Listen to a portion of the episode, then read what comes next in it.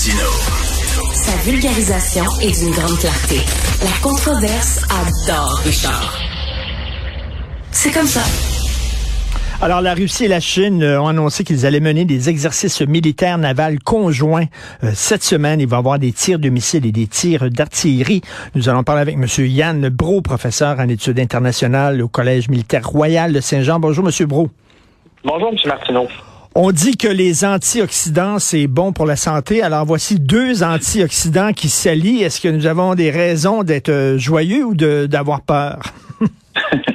ben, Alliance, faut faire. Ah, moi, c'est la question géopolitique numéro un, je pense, pour les pour les prochaines années, que la solidité de, de cette amitié sans limite. Faut faire attention. On parle pas d'alliance. Les Chinois ont été très prudents. donc, il n'y a absolument pas question de se prêter mutuellement assistance en cas d'attaque étrangère. Mais c'est une convergence de vues géopolitiques qui se manifeste depuis une vingtaine d'années et qui se solidifie avec les années. Et ça, malgré l'épreuve, le test ultime qui a été l'agression russe en Ukraine en février dernier, où là, on aurait pu voir, euh, ben, on a senti d'ailleurs de la part de Pékin euh, certaines, euh, comment dire, non pas hésitation, mais mais ça place la Chine dans une position un peu délicate puisqu'on ne souhaite pas de façon trop ostentatoire soutenir les positions russes en Ukraine. Mais cette relation-là, ou cette coordination là euh, des politiques étrangères et de résistance contre l'ordre hégémonique américain euh, tient bon jusqu'à jusqu'à maintenant. Donc, euh, est-ce que c'est inquiétant? L'avenir le dira, mais en tout cas, c'est certainement une des données les plus importantes, je pense, dans le dans la reconfiguration des rapports des rapports de force à l'échelle internationale. En fait, on dit les ennemis de mes ennemis sont mes amis. C'est un peu ça. Ben, un peu, oui, c'est un peu ça. C'est dans, dans, ce sens-là. C'est vraiment intéressant. Bon, ces exercices-là, euh, Navo, dont, dont, dont vous parlez, euh, faut dire que c'est pas quelque chose de, de, de, de, soudain ou de nouveau. Ça fait une dizaine d'années qu'il y a des exercices euh, maritimes qui se, qui se déroulent avec l'impliquant des, des, navires de Chine et de, et de Russie. En fait, cette collaboration-là d'exercices militaires conjoints, ça remonte aux années 2000, euh, un peu de temps après la création de l'Organisation de coopération de Shanghai, qui est le principal forum multilatéral dans lequel la Chine et la Russie s'étaient engagés d'abord dans une logique de coopération pour l'instabilité, la menace du terrorisme, des séparatistes en Asie centrale. Et là, ça prend une dimension géopolitique de plus en plus assumée mmh. avec l'inclusion de l'Inde, du Pakistan en 2017. Et là, euh, sommet de Samarkand dans l'Ouzbékistan en septembre dernier, un nouveau joueur dans l'organisation, l'Iran. Euh, qui, est, qui, est, là. Et on a vu que l'Iran, elle est un peu moins frileuse que la Chine pour fournir des armements à, la Russie. On a parlé beaucoup de l'utilisation des drones iraniens dans le conflit euh, dans le conflit en Ukraine. La Chine est plus prudente, par contre. Donc, la Chine a profité de la situation énergétique pour augmenter euh, ses importations à rabais d'hydrocarbures de, de, russes, mais elle est très prudente pour ne pas transférer à ce, au moment où on se parle du matériel militaire pour aider l'effort de guerre russe, russe en Ukraine. Position un peu ambivalente. Même euh, la Chine au sommet de Samarkand était là aux côtés. C'était la première visite extérieure à l'étranger de, de, Xi Jinping euh, qui s'était déplacé à l'occasion, mais qui a mis une mise en garde en, réitérant l'absolue nécessité de maintenir l'intégrité territoriale des États d'Asie centrale. Certains y voyaient une espèce de message à Moscou en disant, écoutez, on, on tolère ce que vous faites en Ukraine, mais avisez-vous pas de faire ça dans, dans la cour arrière qui est le, cette région-là d'Asie centrale. Et, et c'est vraiment, donc de manière euh, euh, sur la place publique, on étale en fait cette coordination-là, mais il y a quand même beaucoup de difficultés entre Moscou et Pékin et qui s'explique entre autres par la symétrie euh, grandissante qui existe entre les deux joueurs. C'est que la Russie se retrouve dans une position internationale qui est fragilisée. Mmh. La Chine entend en profiter pour acheter des ressources à rabais, mais la symétrie croissante est toujours en, en faveur de la Chine. Il y a 20 ans, quand les deux puissances ensemble dans cette, ces exercices-là conjoints, il il y avait presque une situation économique qui était qui était beaucoup plus égalitaire. La Chine n'était pas là où elle est maintenant. Vingt ans plus tard, la Chine est dans une position tellement plus euh, forte sur le plan économique que la Russie. alors que la, Chine est beaucoup plus importante pour la Russie que la Russie l'est pour la Chine en termes en termes économiques. Et, et, et c'est pas une amitié qui, qui, qui mhm. s'exprime par des, des, convergences culturelles ou une, une longue tradition d'amour réciproque. On se rappelle qu'il y a eu des différends qui ont opposé la Chine, l'Union soviétique dans les années 60, la Chine à la mémoire longue. On se méfie quand même à Pékin un peu du comportement erratique de la politique étrangère russe. Euh, mais face à, mm. face à, cet, ennemi-là commun qui est les États-Unis, euh, ben, on montre en fait publiquement qu'il y a une, une, une, volonté de continuer de, de, de, collaborer sur le plan, sur le plan militaire. Ben, euh, donc, c'est ça, je veux transposer cette conversation-là sur le terrain philosophique, Monsieur Bro. Mhm. Euh, en Occident, mhm. on est convaincu en Occident que nos valeurs sont objectivement les meilleures au monde. On veut les exporter. Hein. C'est ce que fait Napoléon. a fait ça, a voulu exporter les valeurs de l'esprit des Lumières en Italie, en Russie. Bon, en disant on est tellement bon, on va vous libérer. Nos valeurs, c'est la tolérance, le dialogue, la recherche du compromis, le respect des minorités, etc. Et mais là, il y a des gens, de plus en plus, il y a des pays qui disent, c'est bon pour vous, ça. Ce sont vos valeurs, mais pas pour nous. Ce ne sont pas nos valeurs à nous.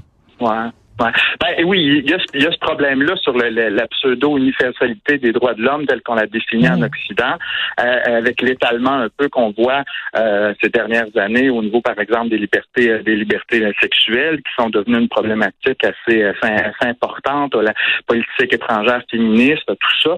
Pour les Russes, pour les Chinois, le, le principal, la principale valeur dans l'organisation du, système international, c'est la, la sacro-sainte souveraineté étatique et le principe de non-ingérence dans les affaires internes. Donc, ce qu'on, ça sur quoi on s'entend, et, l'Iran est, du même est du même côté avec plusieurs autres plusieurs autres États, c'est en fait de circonscrire le champ d'action de l'influence américaine et de faire accepter qu'il y a un ordre international multipolaire aujourd'hui il faut accepter que cet ordre-là néolibéral, ben, il peut exister à l'intérieur d'une sphère qui doit être circonscrite et qui ne doit pas s'avancer trop près des pôles rivaux. Donc, elle ne doit pas s'avancer ni à l'Ukraine ni euh, sur Taïwan. Et c'est là, c'est là où on, on, on, voit une convergence, une convergence de vues très, très, très, très forte. c'est un peu inquiétant parce que cette tendance, on n'entendait pas ça. Ça est arrivé peut-être avec le retour de Poutine en 2012. On appelle le, le, le, le, mouvement plus conservateur. On se rappelle de, la dureté euh, avec laquelle on avait traité les chanteuses de Pussy Riot qui avaient fait un spectacle dans l'église de Saint-Sauveur-le-Christ à mmh. Moscou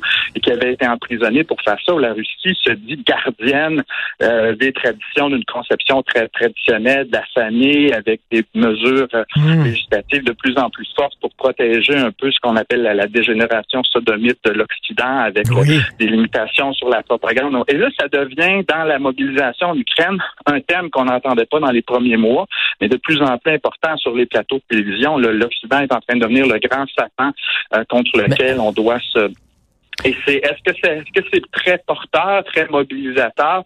pas certain que la population russe, très, très, très largement, va, va, va se mobiliser dans un effort belliqueux pour, pour protéger les valeurs, mais ça, dans, dans, le discours, ça prend une place de plus en plus importante et ça polarise euh, l'opinion publique et ça peut éventuellement même déstabiliser aussi les démocraties occidentales parce qu'on sait qu'il n'y a pas unanimité sur ces questions-là et les, et les Russes, ben, leur stratégie de euh, médiatique, c'est un peu de, de, de toucher sur les, mmh. les, les, points les points sensibles, les lieux de, de vision de polarisation dans les démocraties occidentales et un peu de nos...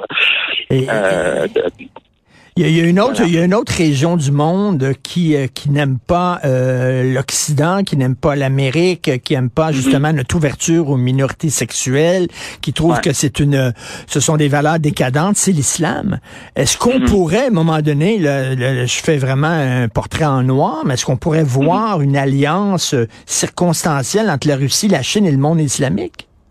Elle existe un peu de facto dans les positions qu'on adopte euh, quand on regarde les, les votes à l'Assemblée générale des Nations unies, quand on, on a voté euh, sur, comme pour dénoncer l'agression russe. On voit que le, euh, les, le nombre d'abstentions de, de, de, d'États qui ne se présentent pas pour voter, qui n'osent pas, qui tentent de, de, ne pas se, positionner dans cette confrontation-là.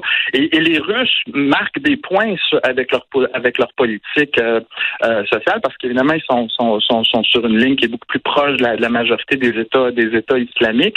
Mais je dirais que le principal point d'achoppement, c'est pas tant ces questions-là culturelles qui servent un peu de, diversion ou de, justification, mais c'est des questions, c'est des questions économiques. C'est la place que le dollar américain occupe euh, comme monnaie d'échange dans le commerce international.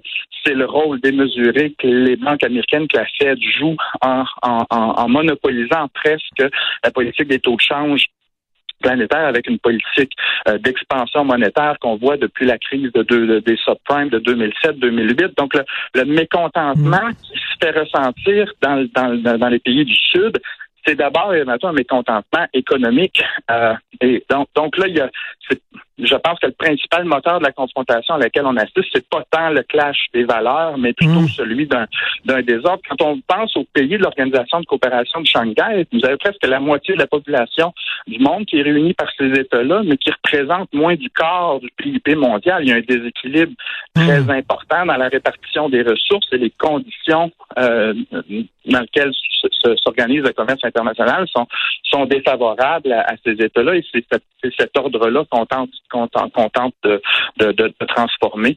Et, et c'est les rivalités géopolitiques auxquelles on assiste, les tensions en mer de Chine ou en Ukraine, sont un peu des sous-produits de, ces déséquilibres-là qui s'observent à l'échelle internationale. Donc, on s'en va vers une nouvelle guerre froide si on n'est déjà pas entré dans cette ben, guerre froide. On, y est déjà. On, y, on y est déjà. On y oui. est déjà. Elle va se faire avec, avec des façons nouvelles, à une ère de technologie nouvelle. On est en terrain inconnu. Il y a une longue, longue renégociation des rapports de force qui va s'opérer, qui va continuer de s'opérer à l'échelle internationale pour les premières, pour les prochaines années. Bien malin est celui à ce hmm. de prédire de, l'évolution des choses, mais ça reste quelque chose qu'il va falloir suivre avec beaucoup d'attention dans les Et... prochains mois, les prochaines années. Ben, tout à fait. Merci beaucoup pour ces éclaircissements-là, Monsieur Yann Bro, professeur en études internationales au Collège militaire royal de Saint-Jean. Merci et joyeuses fêtes. Joyeuses fêtes merci, à vous. Merci.